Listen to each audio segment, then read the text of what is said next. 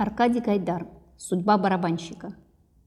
Когда-то мой отец воевал с белыми, был ранен, бежал из плена. Потом, по должности командира саперной роты, ушел в запас. Мать моя утонула, купаясь на реке Волги, когда мне было 8 лет. От большого горя мы переехали в Москву.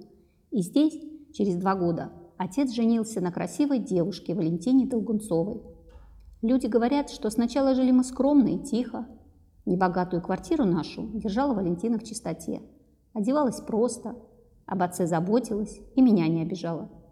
Но тут окончились распределители, разные талоны, хлебные карточки. Стал народ жить получше, побогаче. Стала чаще и чаще ходить Валентина в кино. То одна, то с провожатыми. Домой возвращалась тогда рассеянная, задумчивая, и что там в кино видела, никогда ни отцу, ни мне не рассказывала. И как-то вскоре совсем для нас неожиданно.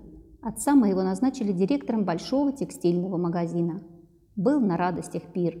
Пришли гости. Пришел старый отцовский товарищ Платон Половцев. А с ним и его дочка Нина, с которой, как только увиделись мы, рассмеялись, обнялись, и больше нам за весь вечер ни до кого не было дела. Стали теперь кое-когда присылать за отцом машину. Чаще и чаще стал он ходить на разные заседания и совещания. Брал с собой Раза два он и Валентину на какие-то банкеты. И стала вдруг Валентина злой, раздражительной. Начальниках отцовских хвалила, жен их ругала, а крепкого и высокого отца моего называла рохлей, тряпкой. Много у отца в магазине было сукна, полотна, шелку и разных цветных материй.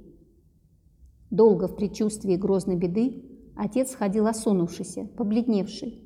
И даже, как узнал я потом, подавал тайком заявление, чтобы его перевели заведовать жестяно-скобяной лавкой. Как оно там случилось, не знаю. Но только вскоре зажили мы хорошо и весело.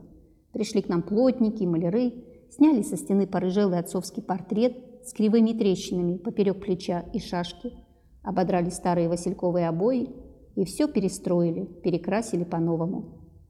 Рухлить мы распродали старьевщикам или отдали дворнику, и стало у нас светло, просторно, и даже как-то по-необычному пусто. Но тревога, неясная, непонятная, прочно поселилась с той поры в нашей квартире.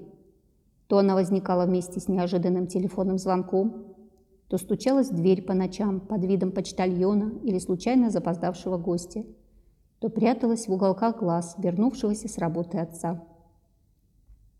И я эту тревогу видел и чувствовал, но мне говорили, что ничего нет, что просто отец устал, а вот придет весна, и мы все втроем поедем на Кавказ, на курорт. Пришла, наконец, весна, и отца моего отдали под суд.